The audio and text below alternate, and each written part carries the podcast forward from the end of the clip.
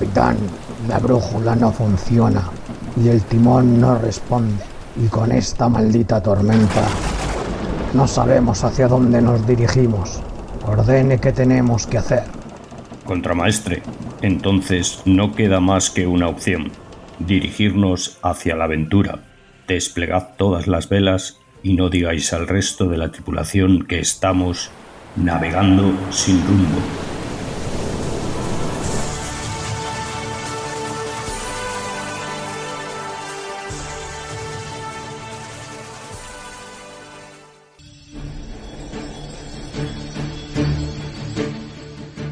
Esto es Navegando sin rumbo, un programa donde curioseamos sin parar entre esos temas que tanto nos interesan.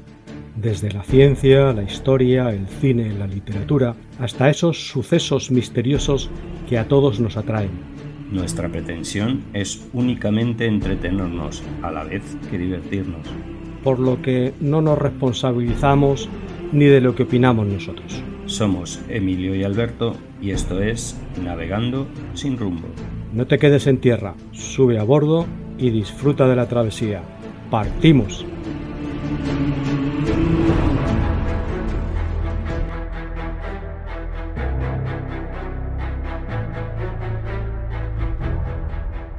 Desde tiempos remotos los barcos que navegaban por los inmensos océanos temían encontrarse al otear el horizonte tres cosas final de la Tierra y caer en un precipicio insondable, un barco enemigo que les abordase y acabase con ellos, y por último, un buque fantasma que les trajera un mal augurio.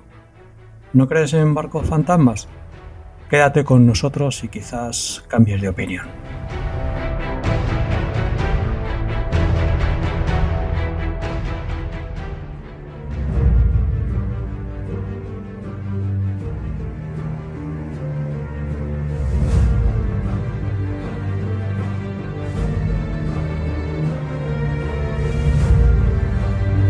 La mar siempre ha sido cuna de leyendas que se han extendido por los cinco continentes, porque desde antiguo era ese espacio entre tierras que había que cruzar en busca de riquezas, donde desde los fenicios, griegos, cartagineses y romanos, navegando por su mare nostrum, y después españoles, portugueses, franceses e ingleses, entre otros, cruzando los océanos en frágiles cascarones, han sentido que los viajes eran una suerte de aventura donde llegar ilesos a su destino no estaba garantizado. El mar encierra muchos peligros que van desde los propios de la climatología con terribles tormentas, los derivados de guerras o piraterías en forma de otros barcos que buscan hundir al enemigo, la posible existencia de monstruos marinos que atacasen al navío y el encuentro con lo inexplicable. Los buques fantasma cargados de superstición y malos augurios para quienes los veían y que presagiaban la visión de un final trágico. Hoy traemos las historias de tres de esos buques, el Octavius, el Mari Celeste y el Great Eastern.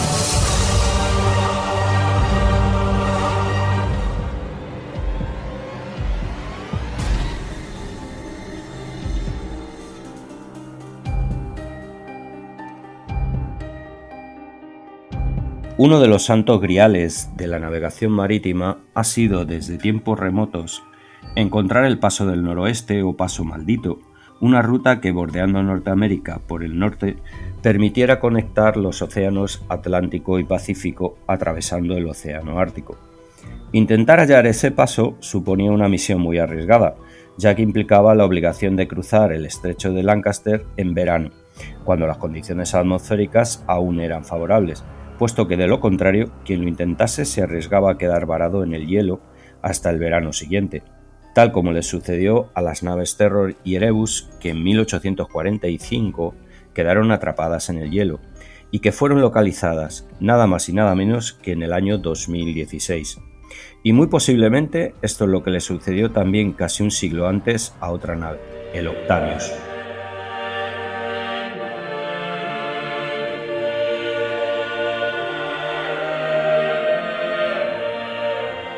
La historia del Octavius empieza el 10 de septiembre de 1761, cuando al parecer el barco partió desde Londres al mando del capitán Hendrik van der Heul, exteniente general del capitán Kidd, con destino a China. Tras llegar meses eh, después a su destino, el Octavius volvió a cargar sus bodegas para regresar de nuevo a Gran Bretaña. Pero de manera misteriosa, la nave nunca alcanzaría su destino, perdiéndose en alta mar en algún momento del año 1762. Para los historiadores es difícil determinar si la historia del Octavius es una leyenda o un hecho real, aunque verdad o no, esta historia enfatiza el espíritu aventurero humano, su afán por descubrir nuevas rutas marítimas y hacer frente a la siempre poderosa y a menudo hostil naturaleza. La historia se enmarca en pleno siglo XVIII, un periodo en el que las empresas navieras competían por encontrar el camino más corto entre el Atlántico y el Pacífico, para de este modo mejorar las rutas comerciales entre el viejo continente y la misteriosa Asia. Es el 11 de octubre de 1775 cuando el ballenero groenlandés Herald se encontraba faenando en aguas del Atlántico Norte cuando de pronto y en medio de un silencio sepulcral se escuchó la voz del vigía gritando Barco al frente y al oeste. En efecto, frente al ballenero y a unos 10 kilómetros de distancia, se podía avistar los mástiles de un navío que sobresalían por encima de un iceberg. A medida que el ballenero se iba acercando, los hombres se dieron cuenta de que el barco que se escondía detrás del iceberg era una goleta de tres mástiles, algo muy inusual en esas aguas. A través del catalejo, el capitán Alex Warren vio que el velamen se hallaba completamente destrozado, el casco estaba muy deteriorado y en cubierta no había señales de vida. Cubierto de una gruesa capa de hielo, el Octavius brillaba bajo el sol, como si fuera de cristal. Cuando ya estaban muy cerca, la tripulación del Herald llamó a gritos a la tripulación de la goleta, pero recibieron el silencio por respuesta. A la tripulación del ballenero se le erizó el vello de terror. Aquello era un mal presagio. El capitán Warren ordenó entonces a su tripulación que arriera un bote para abordar el barco abandonado y pidió ocho voluntarios. Todos eran marinos experimentados, pero un poquito supersticiosos, por lo que ninguno dio un paso al frente. Previsible. Así que el capitán tuvo que obligar a ocho de ellos a acompañarlo. Veniros para acá, que yo solo no voy a ir, debió decir o algo así. A medida que el bote se iba acercando a la goleta, los tripulantes pudieron ver cómo se llamaba aquel misterioso arco. Octavius. Nunca lo habían oído. Al subir a bordo fueron recibidos tan solo por el crepitar de la madera, el silbido del viento, el movimiento de las velas deshilachadas llenas de escarcha y la rueda del timón que chirriaba al moverse de un lado a otro. No había nadie en cubierta, el barco parecía abandonado, así que sacando fuerzas de flaqueza a los no voluntarios que habían ido para allá, decidieron entrar en el interior se abren paso a través de la cubierta tapizada de hielo y los hombres bajan a los camarotes y hacen un descubrimiento macabro. En, las literas están tumbados y cubiertos por capas de manta 28 marineros congelados. El frío los había mantenido en perfecto estado de conservación, como si la muerte los hubiera sorprendido mientras dormían. Cuando entran en la cabina del capitán, vieron que éste estaba sentado en una silla frente a su escritorio, muerto, con una pluma en la mano, como si estuviera haciendo sus últimas anotaciones en el cuaderno de bitácora. En la misma cabina había tres cuerpos más. Una mujer acostada en una camilla, descansando su cabeza sobre el brazo y con los ojos completamente abiertos, un niño pequeño abrazado a un muñeco de trapo y un hombre con un pedernal y una barra de metal que al parecer intentaba encender un fuego que nunca prendió.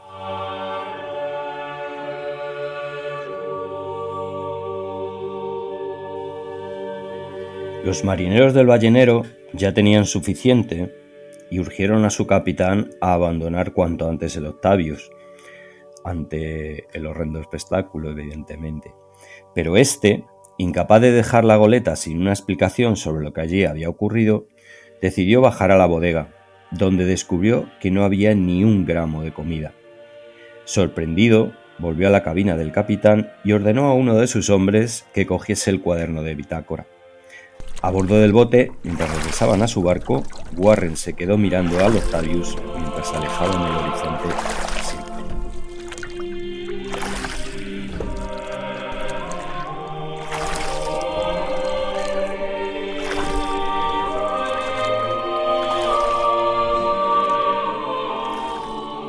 De nuevo en el Herald, el capitán Warren se dio cuenta de que faltaban todas las páginas, a excepción de la primera y la última. ¿Dónde estaba el resto del cuaderno? Vale, dos teorías al respecto. Que al marinero que transportó el cuaderno al, al se le cayesen al mar las otras páginas, o que se hubiesen quedado pegadas a la mesa de la cabina del capitán de los Octavios a causa del hielo. Bueno, en cualquiera de los casos hay que tomar como una nota que los marineros eh, no eran voluntarios, iban con un poquito de miedo y es normal que tiraran de lo que fuera y saliesen corriendo y se le cayese todo. Lógico. Sea como fuera. Lo que sea como fuere. Lo que relataba la primera hoja dejó sorprendido al capitán del ballenero. El Octavius había salido de Inglaterra con rumbo a China en septiembre de 1761. Hacía ya 14 años. La última hoja del cuaderno llevaba una fecha de noviembre del 762 y decía lo siguiente. Hasta ahora llevamos atrapados en el hielo 17 días. Nuestra posición aproximada es longitud 160 oeste, latitud 75 norte. El fuego finalmente se extinguió ayer y el maestre ha estado tratando de encenderlo otra vez, pero sin mucho éxito. Le he dado la piedra a uno de los marinos. El hijo del maestre murió esta mañana y su esposa dice que ya no siente el frío. El resto de nosotros no siente lo mismo en esta agonía.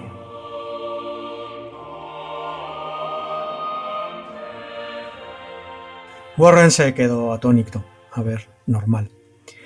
Longitud 160, latitud 75 norte, significaba que el Octavius había estado atrapado en el hielo en el océano Ártico, al norte de Point Barrow, Alaska, a miles de kilómetros donde lo habían encontrado ese día. Lo que el Octavius había hecho era cruzar el legendario paso del noroeste, al parecer de un modo póstumo. Aparentemente el capitán del Octavius había decidido encontrar el paso en lugar de volver a casa alrededor de Sudamérica, Desgraciadamente, como muchos otros antes que él, lo único que encontró fue su muerte. A pesar de ello, el Octavius al parecer había logrado su objetivo. Todo el tiempo que había permanecido a la deriva, se había deslizado lentamente hacia el este, aguantando la furia de los elementos hasta que finalmente llegó al Atlántico Norte. No sería hasta 1906, 136 años más tarde, cuando otro barco, el Gioa, al mando del explorador noruego Roald Amundsen, lograría cruzar el mítico Paso del Noroeste. En cuanto al Octavius, a día de hoy nadie ha podido verificar o desmentir si esta historia es cierta. Se trata tan solo de una leyenda más de las muchas que existen sobre buques fantasmas, contada por los experimentados marinos para amenizar las interminables noches durante sus largas travesías. Esto es un poco a modo de las leyendas que se cuentan en Halloween para amenizar las travesías. El caso es que el Octavius fue un barco fantasma del siglo XVIII, probablemente una leyenda y no real. Pues seguramente a lo mejor fuera una leyenda, pero seguro que a alguien le pasó que en alguna ocasión vio un poco fantasma, tuvo que subir allí, los marineros temblando, ay madre mía, que no vamos a encontrar. Eso seguro que a alguien en algún lugar le pasó. La historia desde luego es, es interesante, cuanto menos, ¿verdad?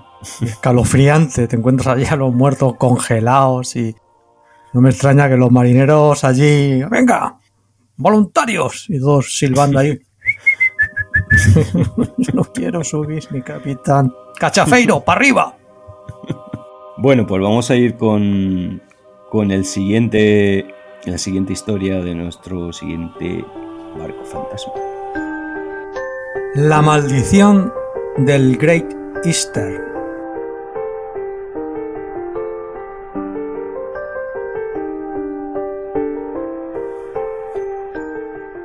Este barco fue diseñado y construido por Isabel Kingdom y considerado con sus 211 metros de largo y su doble casco como el mayor buque de su tiempo. Eh, fue proyectado en 1851 y este paquebote era el doble de ancho que cualquiera conocido en su época, su desplazamiento cuatro veces superior y el tonelaje cinco veces por encima de cualquier aparato que se, que se atreviera a cruzar los mares. Es decir, un buque como todas las veces que van construyendo buques, como fue en su día el Titanic, cada vez más grandes. Tendría que pasar más de 40 años antes de que algún barco construido por, la, por otra compañía eh, aproximara estas dimensiones. Ocho masivas máquinas de vapor movían este monstruo, seis mástiles hechos con árboles que superaban los 115 pies de altura y cinco chimeneas que parecían pozos sin fondos. Fue considerado como el primer barco insumergible del mundo por el sistema que tenía de compartimentos estancos. Esto es igual que el Titanic, que también era considerado insumergible y se sumergió. Eh, cosas que pasan. Y tenía un sistema telegráfico que tenía tantas ventajas que este barco sería como un campo de experimentación para el mismo. Los camarotes de los pasajeros estaban iluminados por lámparas de gas, pero la cubierta superior tenía lámparas de arcos eléctricos, 20 años antes de que Thomas Edison inventara el sistema. El barco estaba diseñado para acomodar 4.000 pasajeros, nada más y nada menos, con todas las comunidades conocidas en la época, y algunas que aún no se conocían. El salón principal, por ejemplo, que corría entre la primera y la segunda clase, era de las dimensiones existentes en cualquier salón recibidor de un moderno hotel internacional. Este monstruo, este gigantesco albergaba este gigantesco salón que estaba decorado con las sofisticaciones más increíbles. Mármoles italianos, sedas y damasquinados de Persia, terciopelos árabes, metales preciosos. Todo era poco para la fantasía de los decoradores que habían trabajado en aquella maravilla sin parangón. Su constructor tenía razones para estar orgulloso del barco y de su diseño, ya que además de ser cinco veces más grande que cualquier otro buque de su tiempo, Tenía ese doble casco y las hojas de metal que lo recubrían estaban separadas por compartimentos estancos, como hemos dicho, de manera que si se producía una colisión, solo se inundaría el lugar donde se produjeran los daños. El Great Eastern prometía grandes riquezas y prestigio a sus dueños, pero lo único que les trajo fueron desgracias y desastres. Y vamos a hablar de las muertes que se, que se producen un joven trabajador de apenas 15 años, participando en la construcción del barco, se cayó por uno de los costados que ya se alzaban a peligrosa altura, falleciendo. Otro trabajador le sigue la misma suerte. En menos de una semana, dos más caen de un andamio y fallecen al instante. Es un buque tan grande, pues los andamios están a muchísima altura, lógicamente. Uno de los ejecutivos de la compañía encargado de vender acciones de la misma moría de repente, sin causa de por medio, en plena sesión comercial. Las acciones caían de su mano al suelo entre espasmos cuando fallecía, como presagio de lo que le esperaba al Gris Easter. Un visitante que se encontraba demasiado cerca de la construcción caía al suelo con la cabeza reducida a pulpa por una de las grúas ante la aterrada mirada de los trabajadores que nada podían hacer. Todas, absolutamente todas las muertes habían sido instantáneas. Y para colmo de desgracias, una tarde, a la hora del cobro, se notaba la pérdida de dos trabajadores que colocaban los remaches en los interiores. El capatán mandaba a buscarlo pensando que, bueno, simplemente pues, se habían retrasado, pero nada más lejos de la verdad. Los dos trabajadores se habían esfumado. Jamás volvieron a verse. De ahí en adelante la atmósfera era de pánico en el buque que ya estaba tomando forma en forma de malos presagios. Comenzó a correr el rumor que debido a la urgencia de la construcción ambos trabajadores habían sido sellados vivos en uno de los paneles estancos.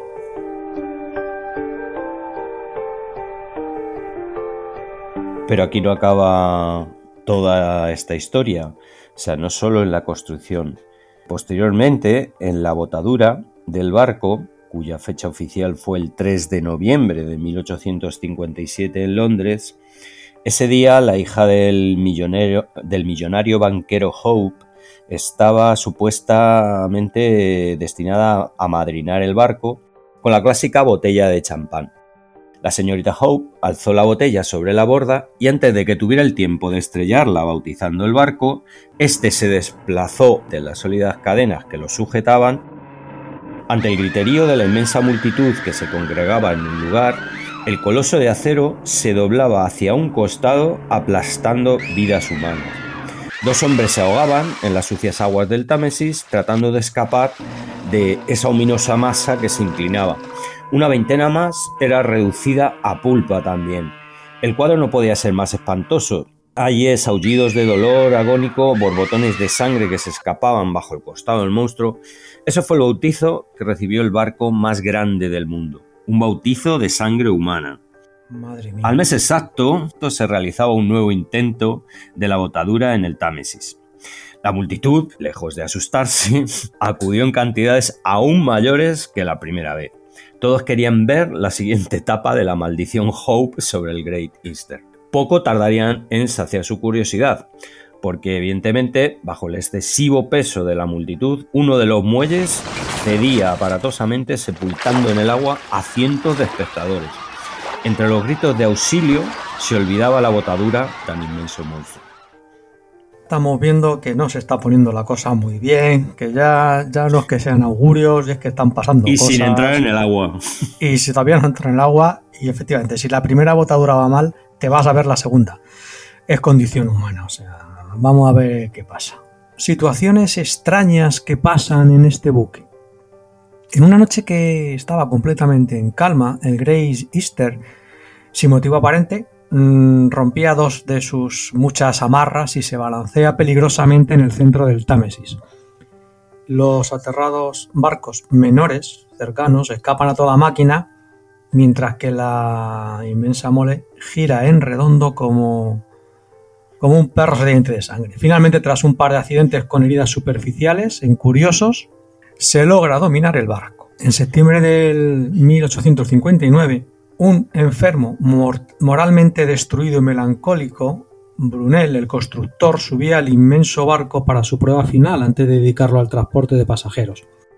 Brunel apoyaba sus manos en el puente de mando, todo estaba listo. Sus ojos miraban la gigantesca estructura que elevaba el brazo para dar la señal de partida y caía muerto de una embolia. Tras de este último presagio, ya nadie guardaba la duda de que la maldición había caído sobre este barco. El sacerdote daba los últimos toques a la ceremonia en el cementerio. El ataúd de Brunel era alzado para después bajarle a la tumba cuando una terrible explosión se dejaba sentir en todo Londres.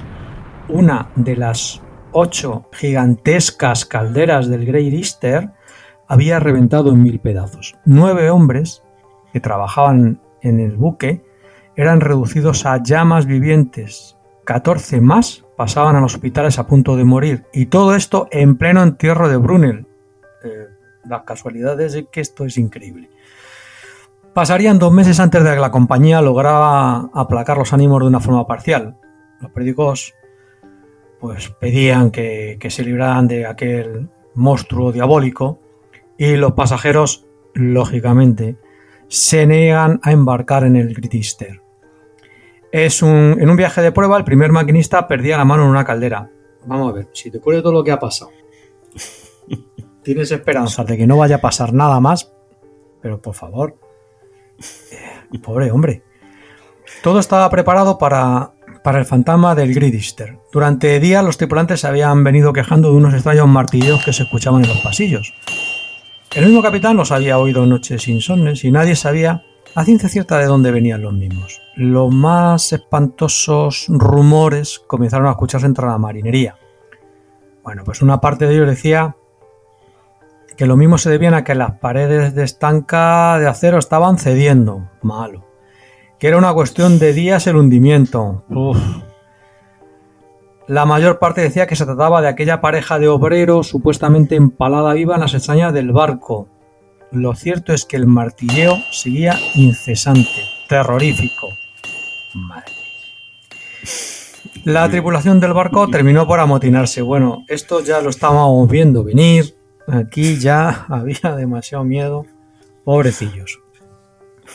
Los motines y disturbios fueron tan violentos que la mitad de la tripulación pues acabó entre las rajas. Y en enero de 1860 el capitán Harrison, varios de sus más fieles oficiales y un niño de nueve años abandonaban el barco en una misión rutinaria. Aún no se habían separado como medio kilómetro del mismo cuando de forma inexplicable el bote en que viajaban era presa de un remolino volcándose. El capitán Harrison, dos de sus oficiales y el niño, pobrecito, perdían la vida en las turbias aguas del Támesis. Y no acaba la historia, claro. Era el primer caso en la historia en el cual un capitán no podía tomar posesión de su barco, aun cuando llevaba más de un año y medio a bordo del mismo. El 17 de junio de 1860, el Great Eastern lograba el permiso para abandonar finalmente el puerto. Era el primer viaje con pasajeros del monstruo siniestro y criminal, para esta travesía solo pudieron encontrarse, lógicamente, 36 pasajeros, a pesar de que los precios de liquidación que ofrecía la compañía propietaria estaban por los suelos. Es decir, mm, muchos me eh, parecen, muchos pasajeros, muchos pasajeros me parecen a mí a subirse después ahí. de todo lo que había pasado, cualquiera se subía. Es que a lo mejor tenían que pagarte para subir. No sé yo, ¿eh? En fin, que viajar en este buque era prácticamente sinónimo de muerte, ¿vale? Los pasajeros eran despedidos por los familiares y los amigos como si marcharan directamente al infierno. Más que un viaje de placer, parecía que los infortunados fueran 36 seres humanos que se disponían a viajar en la barca directa al Averno. Es verdad, esto es más la barca de Caronte. La barca de Caronte, sí. Pagaron el, precio. El, precio, el estipendio y a la laguna Estigia. Bien, el primer día se decidió probar el inmenso velamen, que hasta aquel momento, como hemos contado, era, no se había probado, pero era, inmenso. Y en casi tres años y medio no se había, no se había movido. Las 6.500 yardas de vela, nada más y nada menos, tardaron más de seis horas en ser desplegadas solo para encontrarse que la mayor parte de ellas, eh, por supuesto, estaban inutilizadas. Definitivamente no se podía contar con él. Espera, espera, espera, para. Vamos a ver. Estamos en un buque que ha matado a mucha gente, te bajas las velas y, y la ves así, vamos, los 36, yo salto del barco, a nado me vuelvo para mi casa. Yo me da que aquí algo había por ahí. Esto no va a acabar bien, ¿eh? Esto no va a acabar bien, ¿eh? No sé, yo tengo un presentimiento. Sigue, sigue. Pues visto el funcionamiento del velamen, es decir, inutilizado, eh, pues claro, todo esto no era agradable para el nuevo capitán, John Vine Hall, porque su experiencia le decía que podrían necesitarlas en cualquier momento. Por tanto, era otro mal presagio. Y así sucedió. Y además, más pronto de lo que desearon, porque las máquinas fallaron al siguiente día de la prueba del velamen. El ominoso presagio, por tanto, del capitán se había cumplido. Por tres días, eh, la increíble mole viajó a la deriva de un lado a otro, a merced de las fuentes corrientes que, existían por, el lugar donde se estaba desplazando. En aquellos momentos, si se hubieran cruzado con otro barco, para que os hagáis una idea, hubiera sido imposible evitar la colisión. Tres días angustiosos fue los que vivió el capitán Vinehall pero en ellas se dio maña en distraer a sus escasos pasajeros con conciertos de violín y piano. Eh, ¿A qué os suena esto? Un poquito ya estábamos presagiando el Titanic.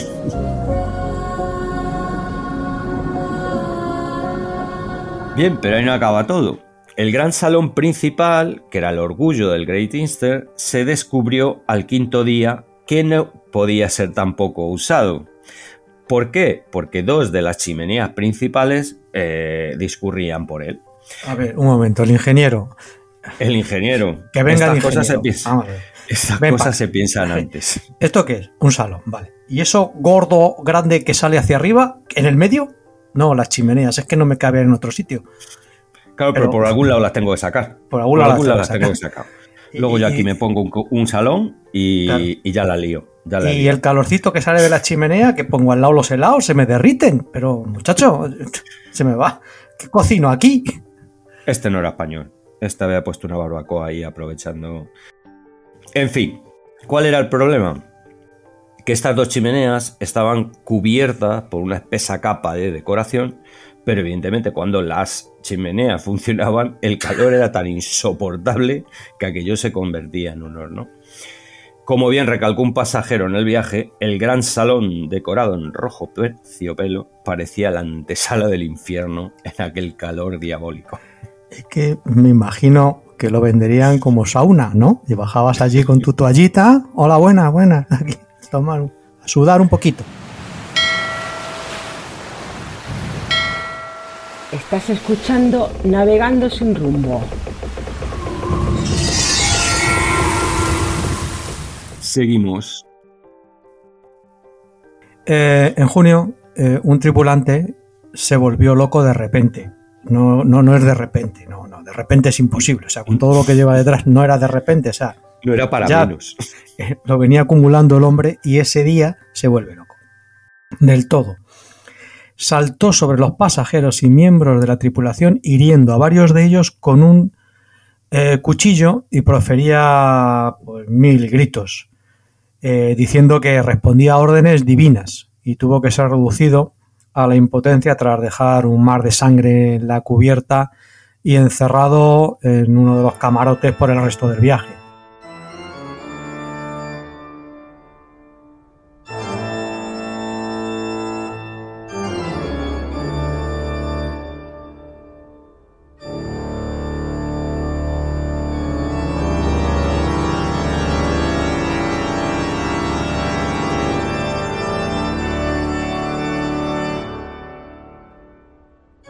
El gris Easter se encontró envuelto en este viaje por la niebla y los enormes iceberg glaciares que cruzaban el océano. El piloto descubrió para su horror que el barco, un detallito, no respondía al timón y que sus movimientos apenas podían ser controlados. Bueno, ya vamos mejorando. Y cuando el gris finalmente llegó a Nueva York, ¿por qué llegó? A pesar de todo, porque lo más difícil es que hubiera llegado. Eh, eh, era el último día de junio. La pesadilla del viaje tenía que tener final de acuerdo a las circunstancias. El barco fuera de control se precipitaba contra los muelles y la multitud que le aguardaba. Vamos a ver, ¿qué estamos esperando? El barco va sin control. Eh, no tienes vela, ¿no? Y te pones allá a recibir al buque, te pones a recibir al buque tres kilómetros más para atrás del muelle. Pero muchacho, los gritos de bienvenida y la risa de los americanos se transformaban en chillidos de espanto y mucho dolor, mientras que la descomunal proa, claro, un barco gigantesco, pues arrolló con las personas que estaban allí, matando a todos los que se encontraron. Sin embargo, el pueblo americano desconocía e ignoraba la reputación de maldecido por el diablo que seguía el barco. Eh, alrededor del mismo se organizaba todo tipo de fiestas y hasta ferias. En el centro de este tumulto, que ya duraba una semana, sucedió lo que podía esperarse de su fama. Mientras que la multitud bailaba y se divertía, estallaba un incendio en el muelle principal. Las risas y las fiestas se convertían en un sálvase el que pueda y además eh, la explosión amenazaba con llegar a las cavernosas fuentes de suministros del Gris Iar. Esto significaba una explosión como jamás se conociera en la historia. Tras una enconada lucha por el departamento de bomberos se lograba dominar el siniestro, no sin antes que nueve bomberos pasaran al hospital, materialmente los pobrecillos achicharrados vivos. Tras una infortunada gira en el cual el buque tomó 2.000 pasajeros, ¿2.000? 2.000 pasajeros, madre mía, pero si 36 me parecían muchos. Lo que hace no tener. Madre mía, esto es lo, lo que no es leer la prensa, ¿eh? Hasta para cruzar hasta el unirse y en el cual hubo de todo. El Great Eastern estaba dispuesto para volver a Londres. Madre mía. Esta vez 100 pasajeros viajaban a bordo. El viaje de vuelta no transcurrió sin incidentes. Nos sorprende mucho. Claro. Hubo un par de muertes. El barco invistió un pequeño remolcador, mandándolo al fondo del mar, y uno de los directores de la compañía que estaba a bordo murió de un ataque al corazón. En verano de 1861, el gobierno inglés decidió usar el Great Eastern como transporte de tropas, madre mía, desde Inglaterra hasta Canadá. madre mía, o sea, directamente van los pobres a luchar y esperar, vamos a dar un buque buenísimo, vais a ir a gustito, antes de enfrentaros al enemigo. Junto con las tropas iban, como pasajeros, pues cerca de 500 mujeres y niños, 400 de tripulación y 122 caballos. Y sin contar la tropa que totalizaba casi 3.000 soldados. El primer día del viaje se, se caracterizó por un inesperado motín que no parecía tener motivo. Aparentemente la tropa deseaba a las mujeres. Lo cierto es que hubo más de 10 muertos y de nuevo la sangre corrió como agua por la cubierta superior del buque. Pero no acaba ahí todo esto. El armazón del Great Eastern fue incapaz de evitar un glaciar que abrió un amplio hueco en sus costados y que de paso mató una gran parte de los caballos que iban en la segunda cubierta.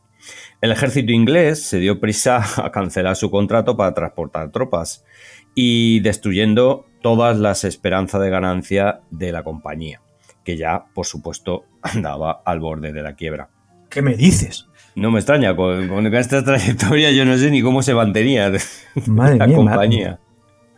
Me ha, causado sorpresa que fuera la quiebra, ¿no? Tan, tan, tan tarde. O sea, yo pensé que ya tenía que haberlo ido de principio. Vale, vale, seguimos. Digo yo, esto pasa que dice, antes se tenía que haber ruido. Pero bueno, en septiembre de 1861 se logró completar un nuevo viaje hacia Nueva York.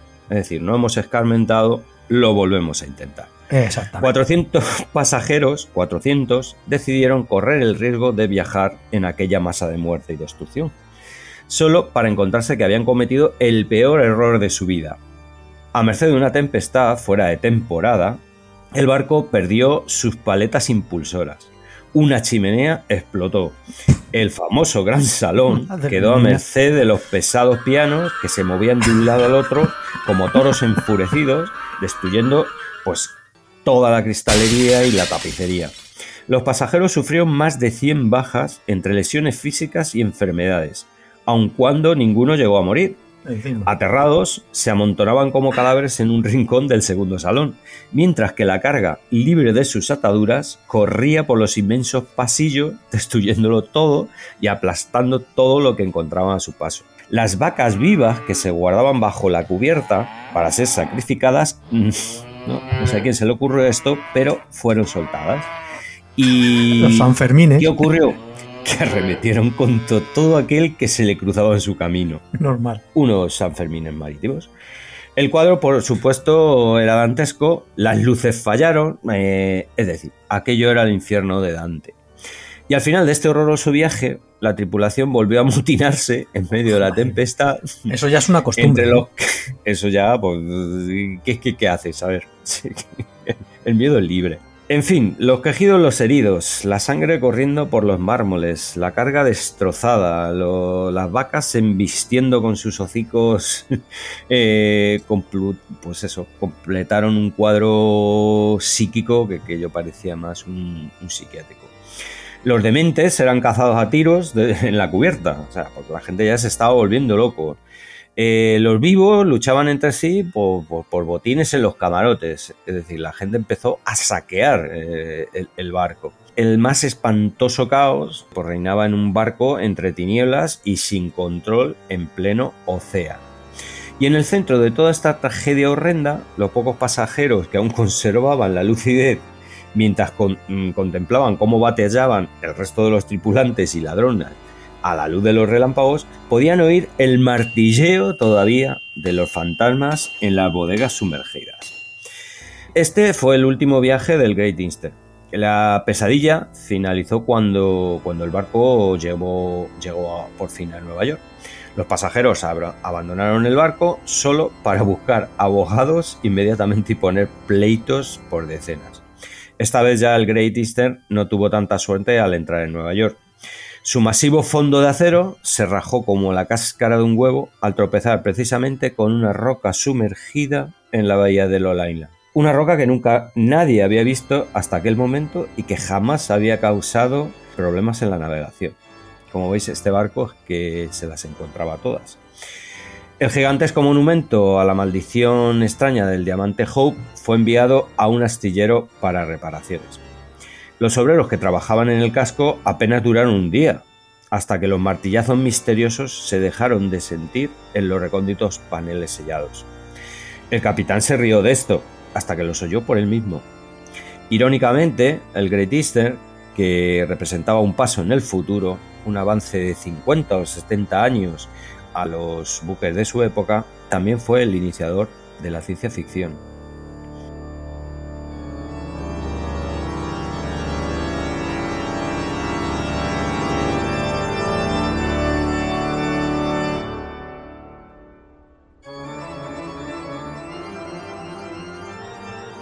En 1867 dio su último viaje llevando pasajeros desde Nueva York hasta la exposición mundial que brindaba Luis Napoleón en París.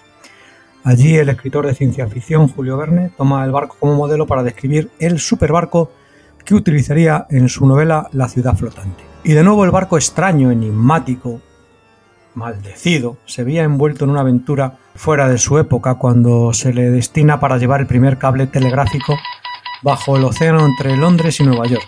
Tras una travesía lanzando el cable por el fondo del océano, este se rompe en mil pedazos, perdiéndose en el mar una fortuna en metal y la esperanza de comunicar pues, los dos continentes. Pero en la vida de aquella maravilla flotante, que jamás llegó a serlo, sucedió algo positivo. Un año después, tras eh, un accidentado viaje, el Great Easter llegaba orgullosamente a Nueva York. Había tirado el cable submarino que unía los dos continentes, al precio de varias vidas en accidentes durante la travesía. De ahí en adelante, el Great Easter entró en un proceso de humillación progresiva. Su primer triunfo fue el último. Terminó rodeado de chatarra en el Támesis. Sus grandes costados se tomaron como vallas para pintar letreros, letreros propagandísticos en el barco, mientras que el óxido y la corrosión le mellaban su efímera vida. Por fin, por fin, por fin, se decidió convertirlo en chatarra, ya era hora. Y como colofón a todo esto, durante la demolición del barco, los misteriosos martillazos que habían causado tres motines e incontables vidas volvieron a dejarse sentir más fuerte que antes. La demolición comenzaba en 1888 y no terminó hasta 1890, ya que las diversas cuadrillas de obreros constantemente estaban en huelga por los martillazos que les aterrorizaban. Llegó el día en que la tapa final que separaba el fondo de la sala de la maquinaria fue removida. Dos esqueletos humanos yacían en el piso de metal. Dos bolsas de herramientas en sus manos de hueso y en una de ellas un martillo. El misterio de los golpes había sido descubierto, solo para hacerse aún más impenetrable, porque a los ojos de la realidad era imposible que un hombre empalado vivo y muerto en menos de una semana continuara casi 10 años martillando al mundo el horror de su muerte. Madre Increíble, ¿eh? Increíble la historia. Madre ¿eh? mía, aquí hay más muertos que que una película de guerra. Una película de guerra, efectivamente, pero por favor, si ya desde el principio iba la cosa mal, ¿por qué sigues? Qué desastre. Déjalo, eso es una pasta, sí, pero es que se está muriendo la gente, por favor. Y bueno, y sobre todo los que se montan. Pues si echamos cuenta, se llevó unos cuantos por delante, ¿eh? entre motines, desgracias, obras, desmantelamiento. muchacho. Increíble la historia. Vamos pues a vamos a terminar con el último.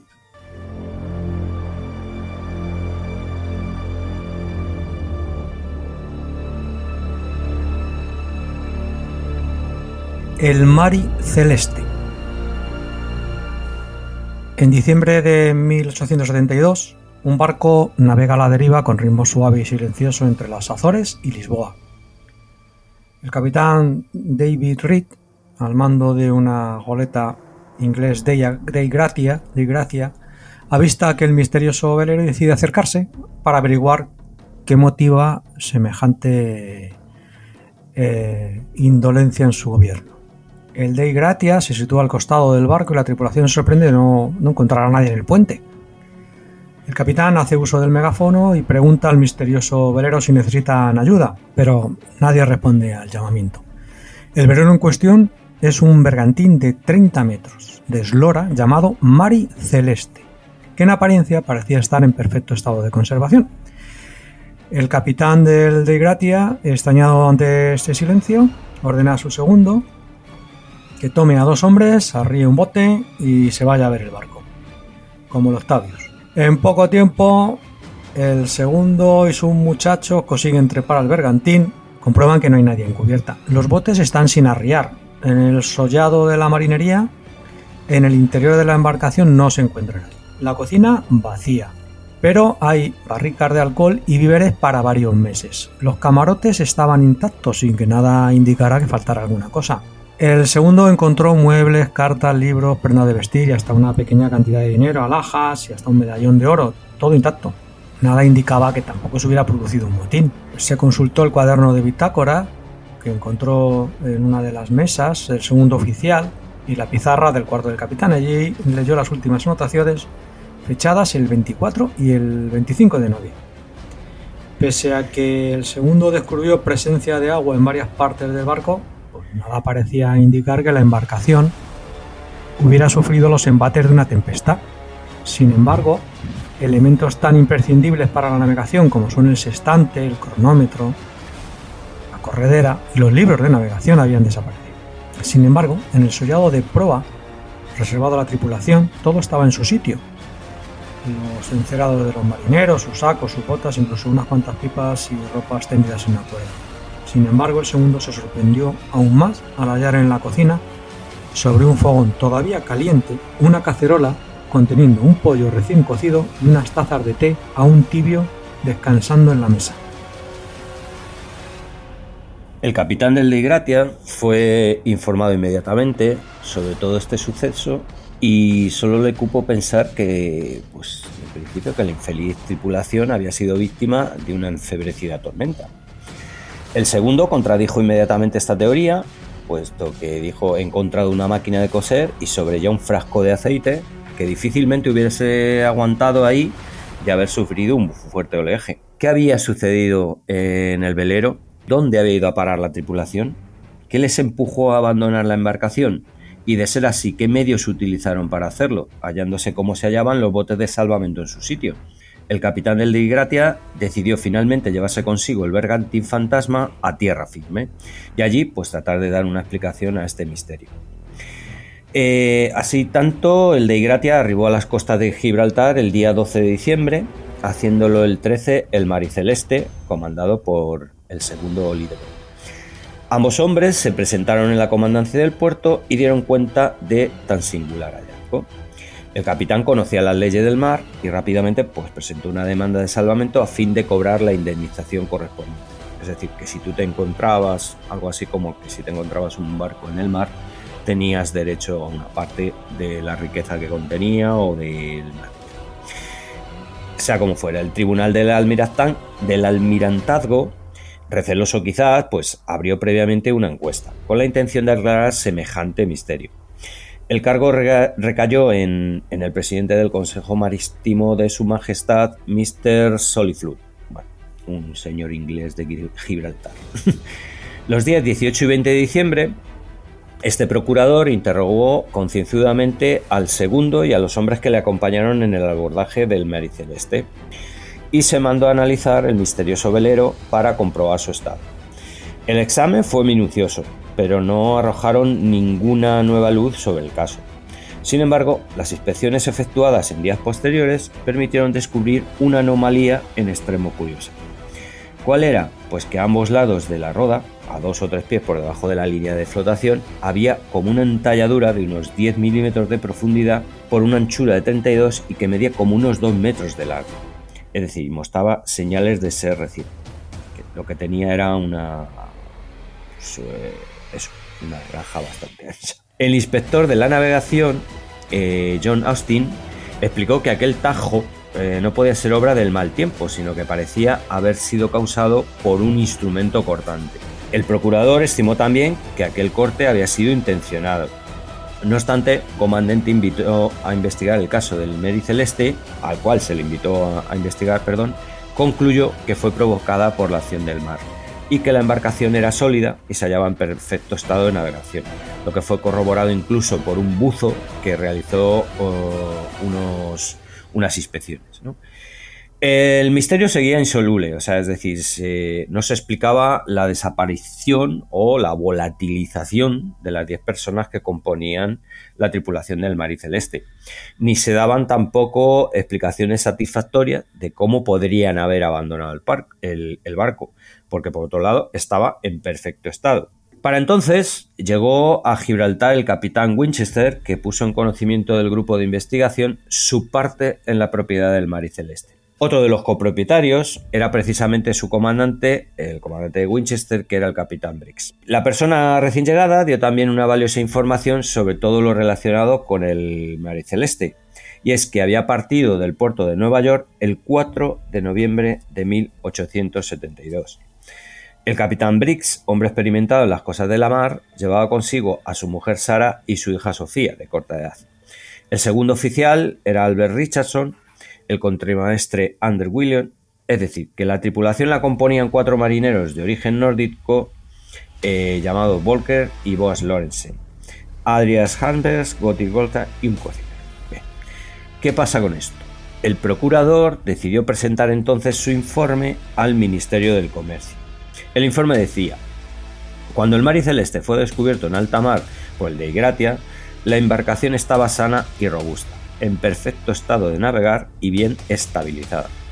Estaba abundantemente aprovisionada y no había sufrido los embates del temporal. No mostraba trazas ni, indicios de incendio o de explosión. Por otra parte, nada indicaba los motivos que pudieran tener sus tripulantes para abandonarla. Por tanto, su hipótesis personal era que la tripulación se embriagó y que los hombres, bajo la influencia del alcohol, asesinaron al capitán Briggs a su mujer, a su hija y al contramaestre. Después causaron daños en la proa del bergantín para hacer creer que habían embestido con unas rocas o quizá con otra embarcación. Para terminar huyendo entre el 25 de noviembre y el 5 de diciembre aproximadamente a bordo de cualquier barco en ruta hacia el puerto de América del Norte o del Sur o incluso quizá hacia las Antillas. Bien, esta declaración pues, levantó las iras del comandante, que protestó ante la alegación de, motín, arguyendo que no existían indicios de violencia en ninguna parte del navío. En su opinión, el barco había sido abandonado por el capitán y los tripulantes en un momento de pánico injustificado, quizá probablemente al peligro de naufragar ante una tempestad cercana. Sin embargo, ambas teorías se caen por su propio peso. En primer lugar, la idea de una tempestad y la huida de la tripulación pues no se sostiene. Los vueltes de salvamento estaban en el barco y resultaba imposible abandonar la nave nadando, y más con una niña pequeña. En cuanto al motín, bueno, pues resultaba pues, bastante gratuita esa hipótesis. Eh, además de que, de haber sido así, como Soliflut insinuaba el hecho de ser recogido por otra embarcación después de cometer los asesinatos, los criminales hubiesen tenido que responder algunas preguntas y el Mari Celeste rescatado por ese hipotético barco para cobrar los derechos de salvamento y nada de esto se produjo. El misterio continuaba persistiendo y nadie conseguía resolverlo. El caso se hizo famoso a escala mundial hasta que una prestigiosa revista de Londres, Strand, organizó una competición, animando a los escritores que escribieran un relato donde el Marí Celeste fuera protagonista. Con el transcurrido de los años, un dato sustancialmente sospechoso salió a la palestra. El desaparecido capitán Brice del Marí Celeste era amigo de David Red, comandante del buque que, que lo descubrió del Dei Gratia.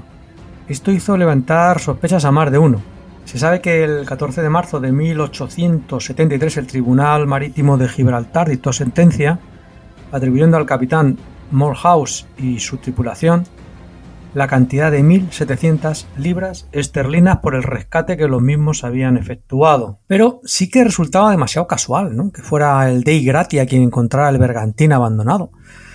No obstante, resultaba un poquito peculiar, suponiendo que ambos barcos se hubiesen puesto de acuerdo para cobrar el rescate, que lo hicieran por una suma no es excesiva, es muy pequeña. El misterioso mar y celeste seguía sin soltar prendas sobre lo que había ocurrido en su interior. Desde que el solitario bergantín fue encontrado por el de Gratia hasta hoy, Las teorías vertidas sobre tan extraña desaparición han sido lo más variadas y peregrinas. Raptos, asesinatos, piratería. Pues un sinfín de hipótesis que, pese a todo, siguen sin explicar satisfactoriamente los motivos que llevan a sus tripulantes a abandonar el barco. No obstante, eh, todo este misterio cabe preguntarse una cosa. ¿Dónde fueron a parar el sextante, la corredera, el cronómetro y los libros de navegación necesarios para navegar? Y que el segundo de a bordo que entró no encontró por ninguna parte.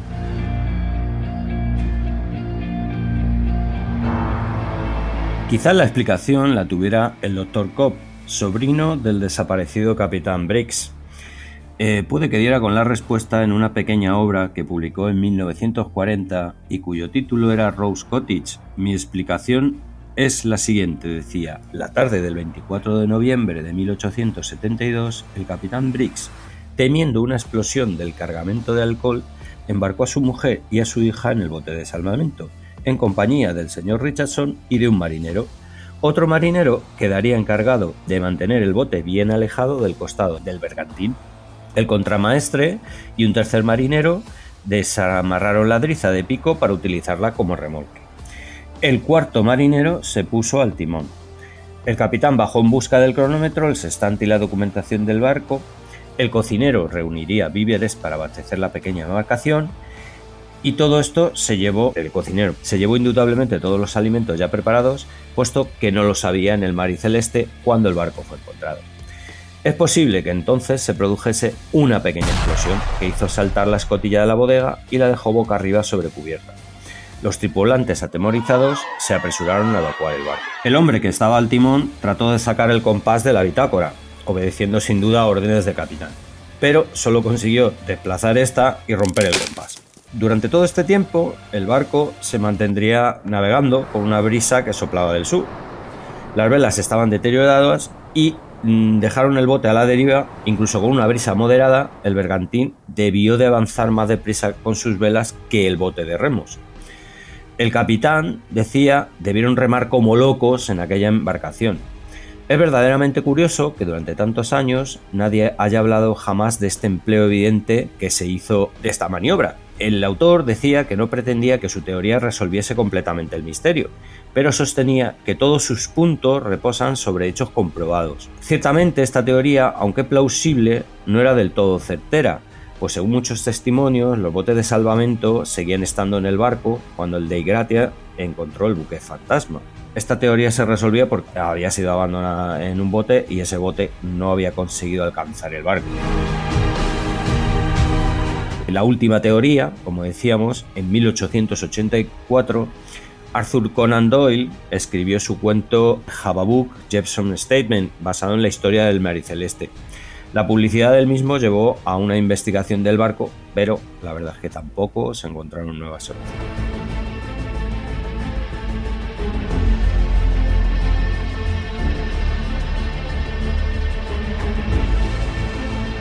En el año 2002, la documentalista Anne McGregor comenzó a investigar usando varios métodos modernos, reconstruyó la deriva del barco fantasma y dedujo que el capitán tenía una brújula defectuosa y estaba irremediablemente navegando sin rumbo. El mar y celeste estaba a más de 140 kilómetros al oeste de donde debería haber estado. El capitán luego cambió de rumbo hacia la isla de Santa María de las Azores y probablemente buscaba refugio del clima que se encontró. Hasta aquí todo bien, pero esto no haría que un capitán abandone el barco. Sin embargo, MacGregor también se enteró de que el barco había sin embargo, MacGregor también se enteró de que el barco se había reacondicionado hacía poco tiempo y que el polvo de carbón y los desechos de obra probablemente habían destruido las bombas que extraen el agua. Y si las bombas no funcionan, no hay forma de bombear el agua que podría llegar a la sentina del barco, por lo que el capitán Brice podría haber decidido que, con el barco fuera de rumbo y probablemente cerca de algún tipo de terreno, la tripulación debería reducir riesgos y simplemente intentar salvarse abandonando el barco y dirigiéndose hacia la Tierra.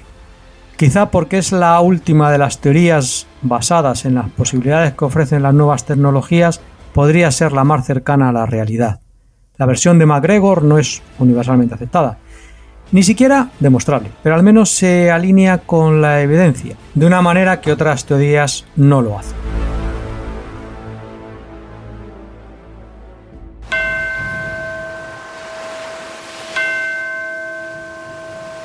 Hemos llegado al final de la singladura.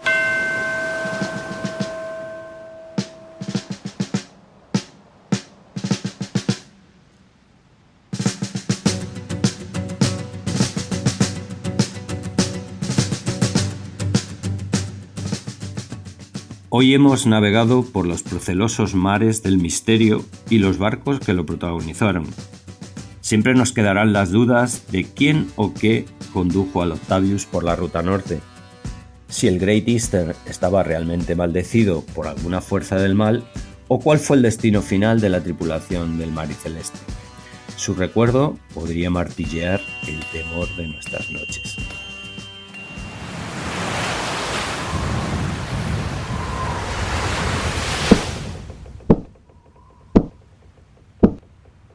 Capitán, los marineros dicen oír ruidos extraños y estridentes en la bodega. Creen que pueden ser fantasmas. Contramaestre, fantasmas. Ande, baje a la bodega y diga a Ibarrola que deje de aporrear el acordeón. Se lo oye a él más que a la maldita tormenta.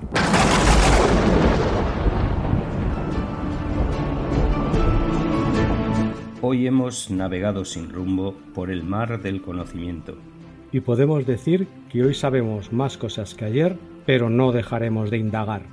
Porque la curiosidad nos puede. No olvides suscribirte a nuestro canal Navegando sin rumbo. Déjanos tus comentarios que nos serán de gran ayuda. Muchas gracias por habernos acompañado y te esperamos a bordo del siguiente capítulo.